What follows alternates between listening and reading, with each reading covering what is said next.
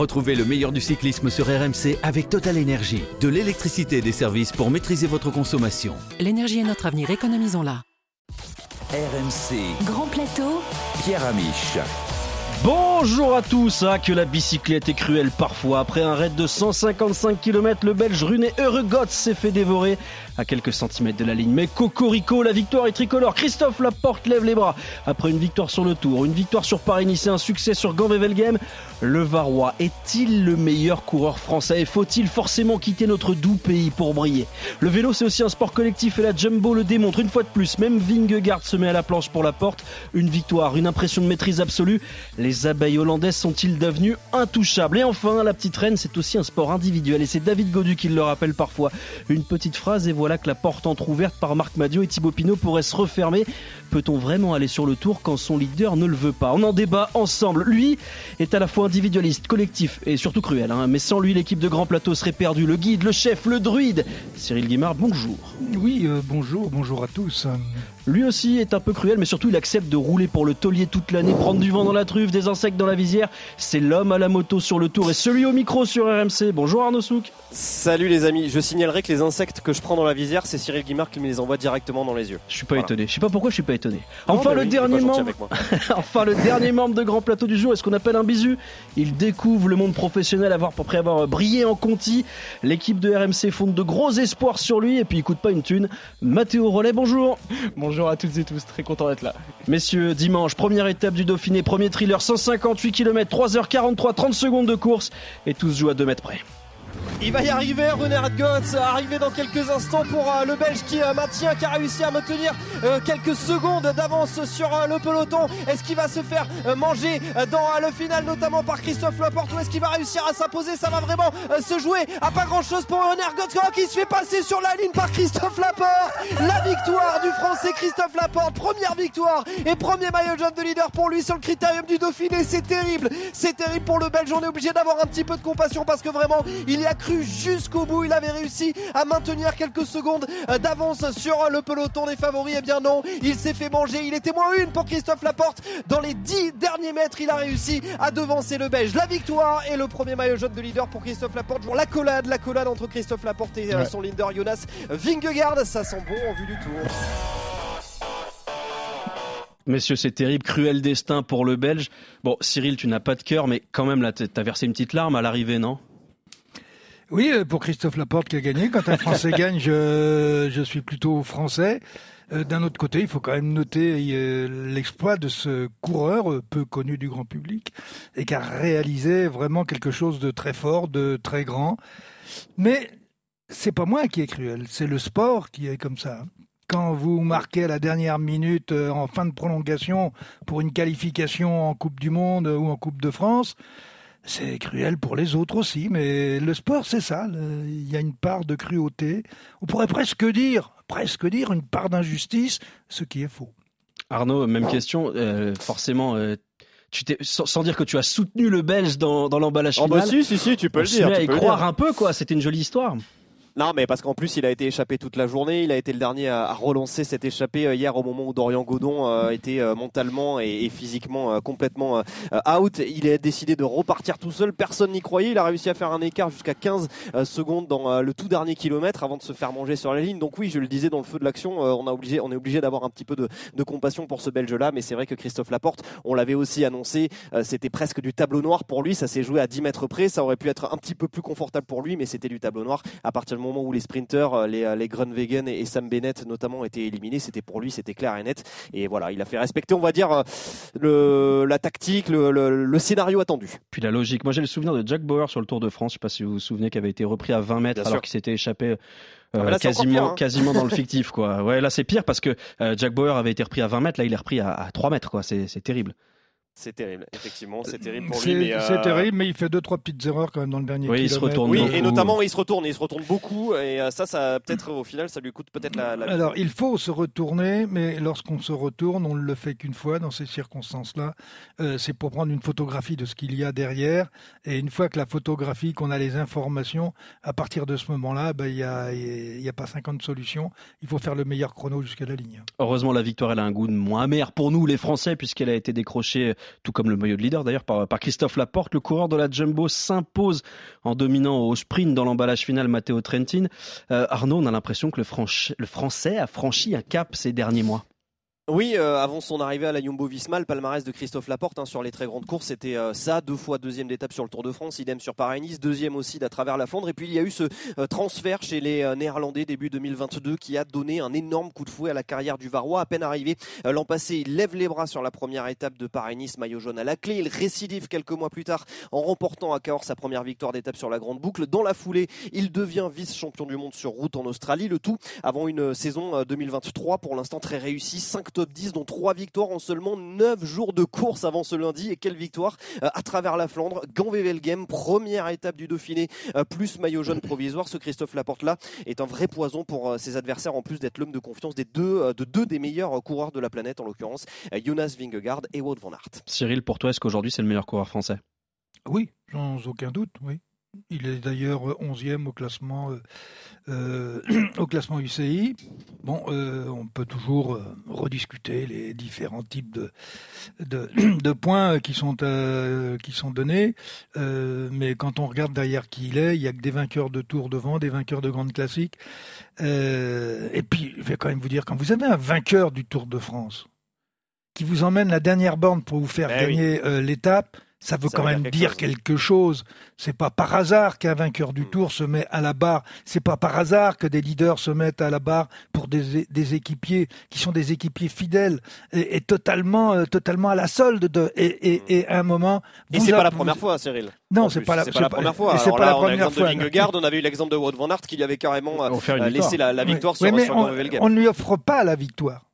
Ça veut dire que dans l'ensemble des courses auxquelles il participe, il le mérite, mais il, euh, le, quand même. il le mérite, ce qui veut dire qu'il y a aussi un, état d'esprit. Mais il y en a un qui a fait ça une partie de sa carrière et qu'il fera encore, je pense, euh, c'est Julien Alaphilippe. Julien Alaphilippe, il a, il a jamais euh, oublié de, de, de, récompenser les équipiers qu'il avait avec lui en travaillant, en emmenant les sprints, en lançant les coups de bordure, etc. Ça, c'est des vrais, c'est des vrais leaders. Et quand les vrais leaders sont capables de devenir de grands équipiers. Arnaud, en carrière, tu l'as dit, hein, la porte c'est 29 victoires, une médaille d'argent mondiaux, et pourtant, c'est pas vraiment une vedette. Comment t'expliques ce manque de reconnaissance? C'est quoi? C'est son profil? C'est le fait qu'il joue pas le général sur les courses à étapes?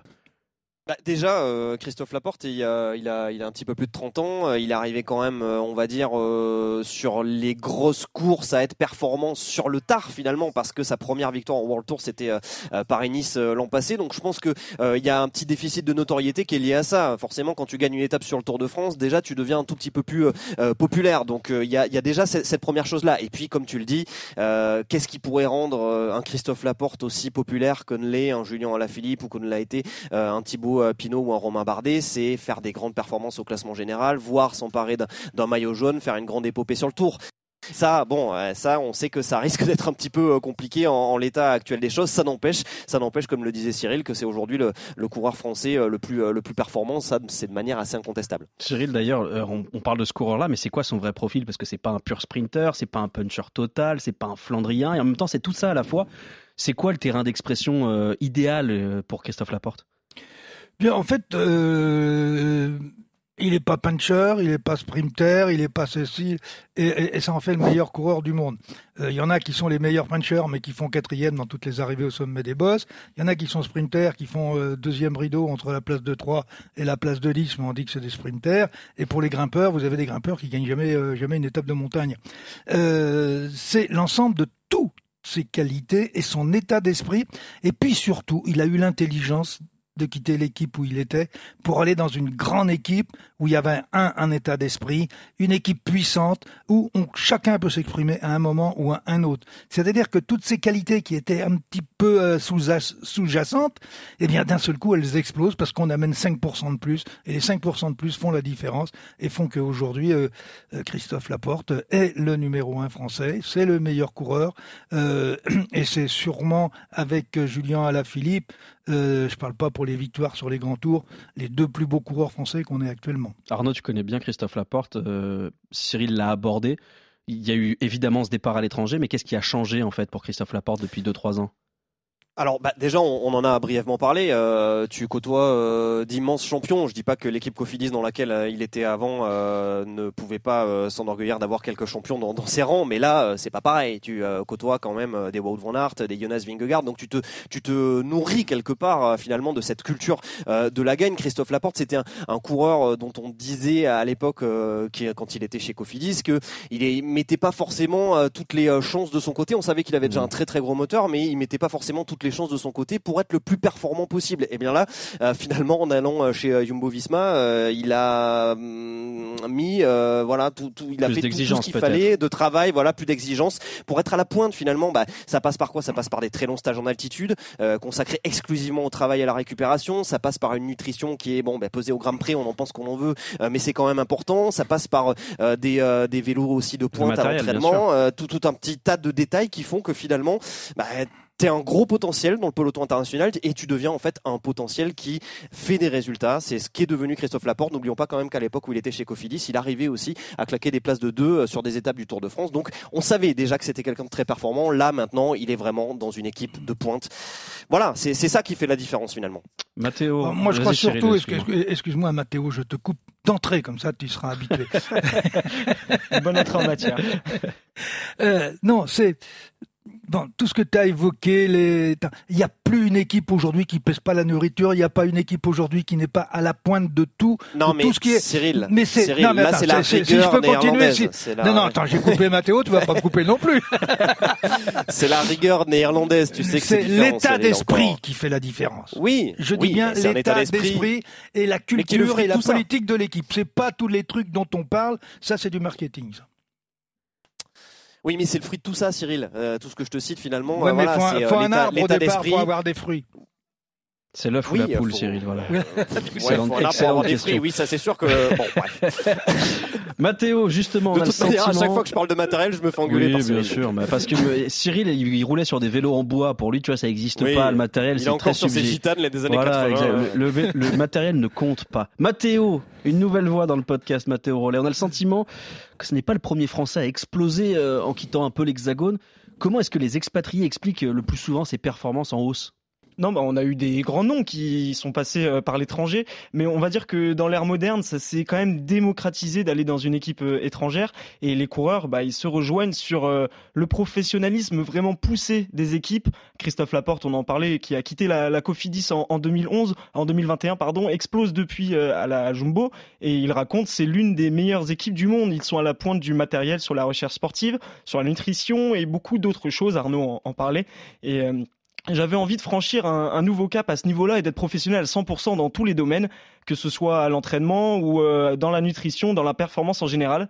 Et puis aussi euh, du côté de la Quick Step, euh, c'est une équipe qui accueille pas mal de Français. On pense à Julien Alaphilippe bien sûr, mais aussi à, Sylvain Chavanel.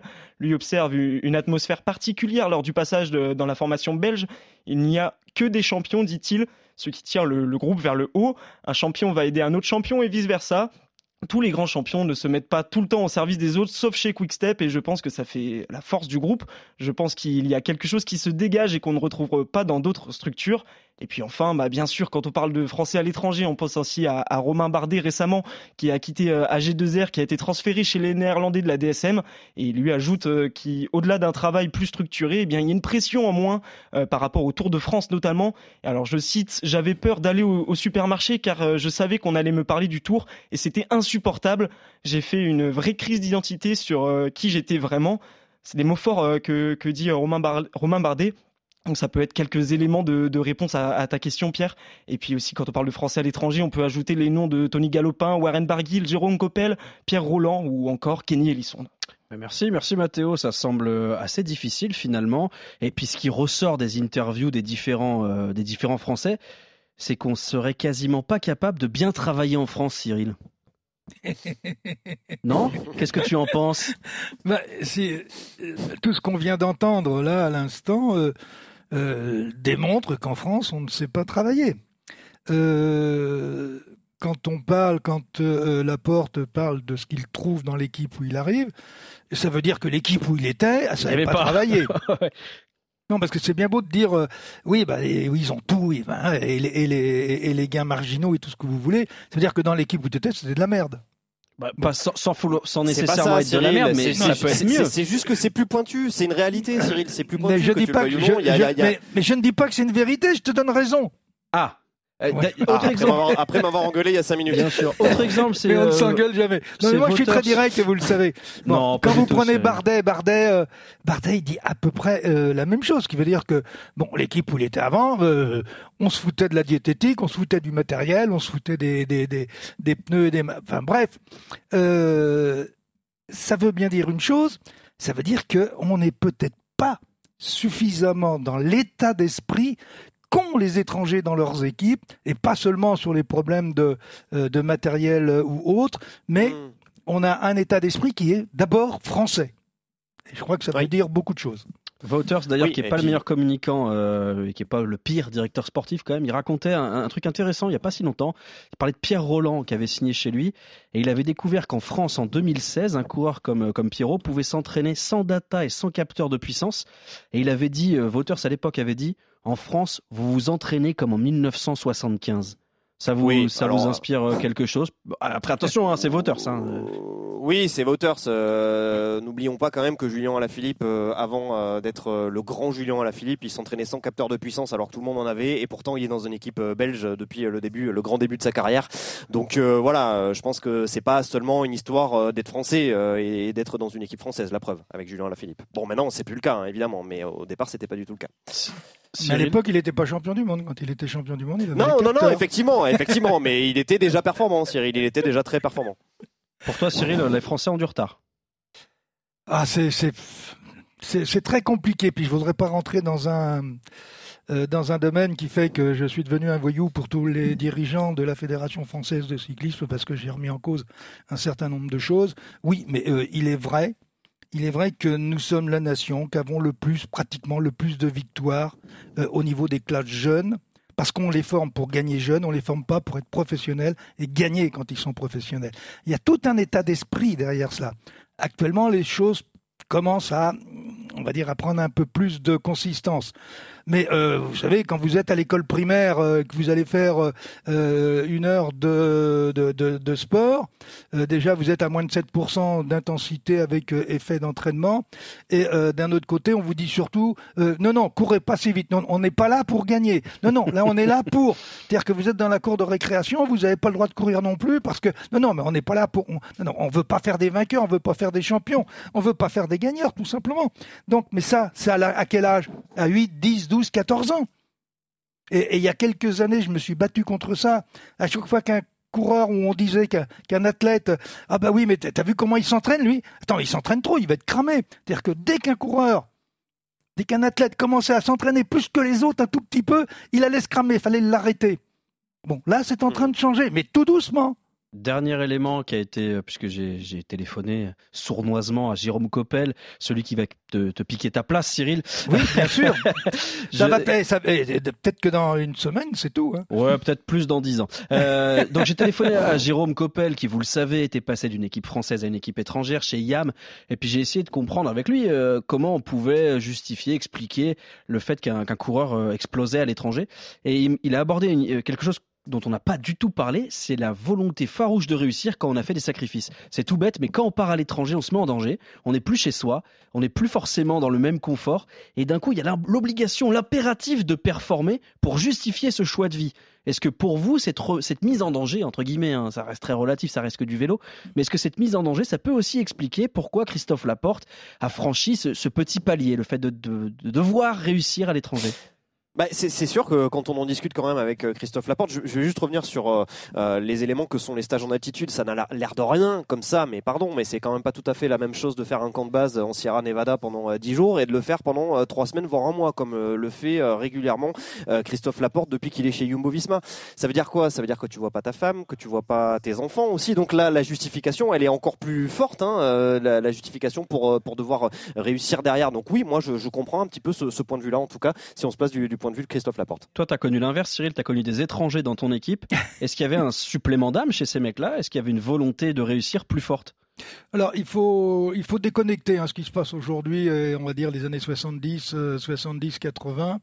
Parce qu'on avait d'autres systèmes de course. Bon, les équipes, il y avait 18 coureurs, 20, euh, 20 au maximum. Voilà, un team, ça représentait 40 personnes. Aujourd'hui, c'est 120. Donc, vous voyez, on n'est pas du tout dans les mêmes dans les mêmes configurations. Et puis, on était un petit peu entre soi hein, quand vous aviez la, la Hollande, la Belgique, le Luxembourg, la Suisse, la France, l'Espagne et l'Italie.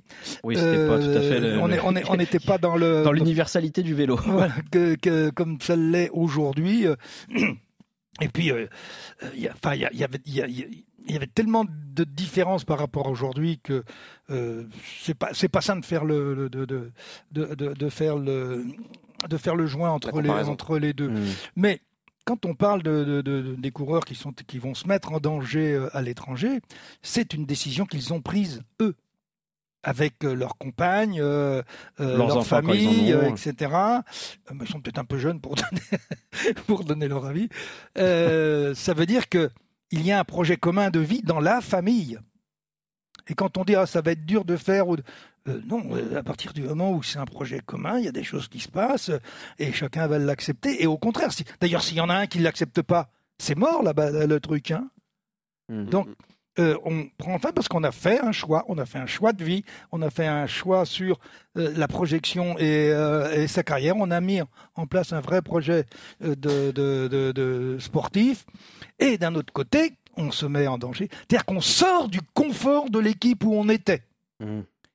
Si vous restez dans votre confort, non, alors là c'est bien, vous avez de toute façon votre paye qui tombe à la fin du mois euh, et tout va bien. Mais attention, ça, euh, Cyril, c'est pas juste une question d'être euh, dans une équipe française ou une équipe étrangère. Hein. Si on prend le, cas de David Godu par exemple, il a, il est breton, hein, comme toi. Ah oui, mais il est pas français, il, est breton. Très, très longuement, très longuement et très longtemps attaché à, sa terre natale. Et puis il a fini par se dire, ouais, mais il faudrait peut-être que j'aille vivre ailleurs. Et finalement, il est parti vivre sur la Côte d'Azur, en tout cas une partie de l'année. Ah, qu'est-ce que ça doit être difficile ah mais oui, non, c'est juste pour donner l'exemple. Je, je voudrais pas qu'on dise attention, euh, voilà, euh, les, Français qui sont feignants, savent pas travailler. je pense aussi c'est une question. Alors c'est une question que tu as, tu as des équipes tout simplement qu'elles soient françaises ou étrangères, qui sont des équipes de pointe, et ça n'est pas pour rien que c'est dans ces équipes de pointe que les meilleurs coureurs vont. Voilà, c'est tout. Et, n'oublions pas quand même que David Godu est aujourd'hui dans une des meilleures des meilleures équipes, tout simplement du, du, peloton international. La preuve quand tu regardes le classement UCI. On reviendra sur le cas Godu dans quelques instants. Juste avant, quand même, on va on va parler de la Jumbo Visma. On parle des équipe à la pointe. Celle-là, elle est quand même un peu particulière, un effectif énorme, il brille sur tous les terrains. Avec la victoire de la porte, c'est déjà le 31e succès de la saison pour l'équipe. Mais si on sent un état d'esprit assez particulier. Dimanche, c'est Vingegaard, vous l'avez dit, qui a fait le dernier kilomètre pour Christophe Laporte. Et je passe, je parle même pas de Wout van Aert qui offre une victoire. On l'a évoqué aussi à Christophe Laporte, même si Cyril va me taper sur les doigts. Matteo, la Jumbo, c'est un vrai rouleau compresseur cette saison. Ah oui, comme tu l'as dit, déjà 31 victoires euh, cette saison depuis euh, ce dimanche avec la victoire de la Porte, dont un Tour d'Italie, un Tirreno Adriatico quand même avec euh, Primoz Roglic, un Tour du Pays Basque avec Vingegaard, deux classiques flandriennes avec la Porte, et bien sûr cette victoire sur le Dauphiné ce dimanche. Que demander de plus pour la Jumbo? Le collectif semble déjà bien huilé et Christophe Laporte le sait. Toute l'équipe s'est mise à fond pour, pour qu'on joue la gagne aujourd'hui. Même Jonas a fait le lead-out jusqu'à 300 mètres de la ligne, donc c'était vraiment un super travail d'équipe. Eh oui, car chez Jumbo, ce ne sont pas toujours les mêmes qui gagnent 9 vainqueurs différents cette saison. Alors quand ce n'est pas Vingegaard sur la grande boucle, c'est Roglic sur le Giro. Quand c'est pas Van Aert dans les sprints ou bien dans les classiques, c'est Super Laporte qui prend la relève. Tout le monde travaille pour tout le monde et la Jumbo s'impose sans état d'âme comme la patronne du peloton international. Alors on a des éléments de comparaison avec la période Sky par exemple en termes de domination et de victoire car la Jumbo est l'équipe qui gagne le plus en, 2023 devant UAE depuis hier.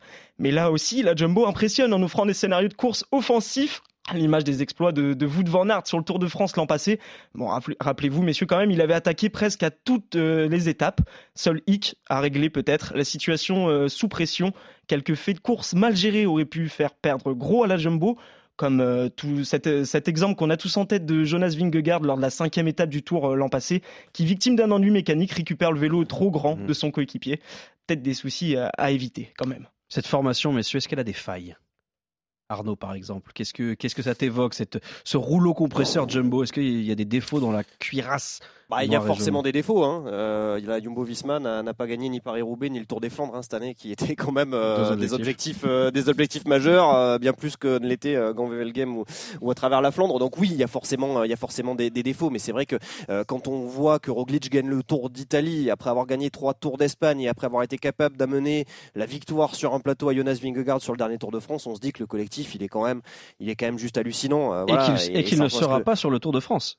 C'est là aussi oui, oui, non, où il ne sera pas sur le Tour de France. Non, mais voilà. Enfin, et, et, et, et pourtant, il avait réussi euh, l'an passé à se mettre à la planche, euh, alors que euh, bah, un, ou deux ans plus tôt, c'était lui qui était qui était le leader de, de cette équipe Jumbo pour pour jouer la gagne sur le Tour de France. Donc, ça veut tout dire, moi, je pense, de, de, cette équipe, même si encore une fois, voilà, il manque quand même quelques quelques petits monuments, peut-être au palmarès cette saison pour pour l'équipe Jumbo-Visma. Bah, c'est simple, là, sur les quatre monuments disputés, il y en a pas un seul qui a été remporté par par l'équipe néerlandaise. Cyril, comment on fait pour convaincre des coureurs comme Kruijswijk, comme Kelderman, comme Dylan Van Barl, Seb Affini, Foss, de n'être que des équipiers? Comment on fait pour donner à manger à tout le monde? C'est quoi la recette? Bah, La recette, elle est quand même relativement simple. Ça tient avec le recrutement. Euh, quand vous recrutez un certain nombre de coureurs, il faut savoir que chaque coureur va rentrer dans, une, dans, dans, dans un groupe où euh, chacun euh, doit, être, euh, doit être le complément de l'autre, et chacun est le complément de l'autre, que ce soit en termes du potentiel physique, mais également au niveau de la personnalité, du charisme, du caractère, parce que c'est comme ça que les choses se font. Mais Kruijswijk ou Kelderman, par exemple, ils étaient, leaders, ils étaient leaders par ailleurs. Oui, mais c'est pas parce que tu es leader dans une équipe que quand tu arrives dans celle-là, euh, tu es leader. Mais surtout, pourquoi tu vas en fait? C'est-à-dire que quand tu as la possibilité de viser un top 10 sur un grand tour, c'est quoi le secret pour la Jumbo pour de convaincre ces mecs-là de leur dire bon ben venez chez nous vous allez vous mettre au service de coureurs est-ce que c'est vous qui est-ce que c'est facile est-ce que c'est eux qui ont été convaincus d'y aller ou c'est eux qui se sont rendus compte qu'ils étaient à leur niveau max et qu'ils ne pourraient pas aller au-delà en tant que leader et qu'à partir de ce moment-là euh, le fait de rentrer dans ces équipes-là ça veut dire qu'on se décharge du rôle de leader et qu'on va être libéré on va être libéré pour pouvoir se mettre au service de Pierre, Paul ou Jacques. Et quand la porte s'ouvre, tu sais qu'elle s'ouvre. C'est le cas de, de, de, la porte. Donc, vous savez, tout le monde est complémentaire dans un groupe, mais en termes de recrutement, ne vous trompez pas sur les coureurs que vous, euh, que vous allez chercher. Alors, vous n'allez pas vous tromper sur le plan physique. Maintenant, avec, avec les data, on sait tout. Mais c'est après comment vous allez faire. Dans la gestion, pour que, dans le management. Euh, une équipe, ça se fait pas qu'avec des, qu'avec des leaders ou, ou avec des stars vous partez sur le tour, vous mettez trois stars. Euh, au fait, qui bosse pour qui? La Movistar l'a fait pendant des années. On voit que ça n'a pas toujours ça marché. Ça toujours bien marché, mais, mais, pas que. Mais d'un autre côté, bon, on parle de la Jumbo, mais bon, euh, il y, a, y, a, pas très longtemps quand même, vous preniez euh, la Sky. Euh, la Sky, c'était aussi pas mal. C'était pratiquement la même chose. Donc les années passent, les équipes tournent. Est-ce que Jumbo continuera? Parce qu'il y a apparemment des rumeurs actuellement. Euh, est-ce qu'ils seront encore là dans trois ans? Je ne sais bah, pas. Bah justement, Mathéo, c'est l'info de la semaine avec les sponsors, euh, avec le sponsor Jumbo qui arrête. Oui, quand même grosse euh, grosse information. La, chaîne de supermarchés néerlandais a, annoncé vendredi la fin de ses engagements dans le sponsoring sportif un contrat qui engage la marque jusqu'en 2024, théoriquement, avec la, la Visma. Pourtant, euh, elle pourrait s'en aller plus tôt que prévu si d'autres sponsors euh, décident de, de, se manifester. Bon, si ce n'est pas le cas, ils iront quand même au bout des engagements tenus a priori. Alors, pourquoi ce retrait soudain? Eh bien, la décision découle des accusations d'escroquerie à l'encontre du nouveau PDG de, de Jumbo, Ton Van Ven. Euh, à noter que cela ne concerne pas que le vélo, puisque la, la Formule 1 aussi est, impactée avec euh, le contrat qui, qui est associé au double champion du monde, Max Verstappen.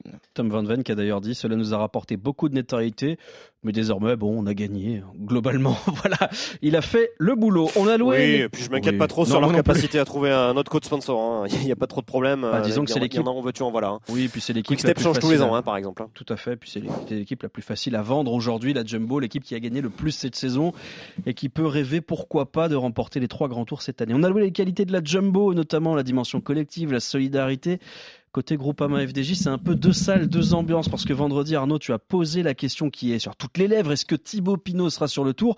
Bon, là où c'est un peu différent, c'est que tu as posé la question à David Godu, le leader de la Groupama est plutôt mesuré. Voici sa réponse. Moi, j'ai mon opinion. Après, derrière, euh, c'est une opinion que je garde, que je garde pour moi. Derrière, c'est Marc qui, qui dans tous les cas, euh, avec avec la direction sportive fait fait l'équipe et voilà du coup derrière moi j'ai mon, mon opinion à moi là là-dessus que, que je garderai pour moi. Arnaud, est-ce qu'il faut forcément interpréter ça comme un refus? Alors, euh, Joker. Très bien, Cyril. Je me tourne... les, langues de bois tombent. Cyril, je me tourne vers, le maître ébéniste que tu es, le maître en communication en bois. Cyril, ça veut dire quoi? Il le veut ou il le veut pas sur le tour? euh, c'est une. Euh, ah non, non, attends, commence pas. Arnaud, il a déjà fait Joker, tu vas pas dire c'est une bonne question, machin, truc. Non, non. Il en veut ou il en veut pas sur le tour Bon, il y a un malaise.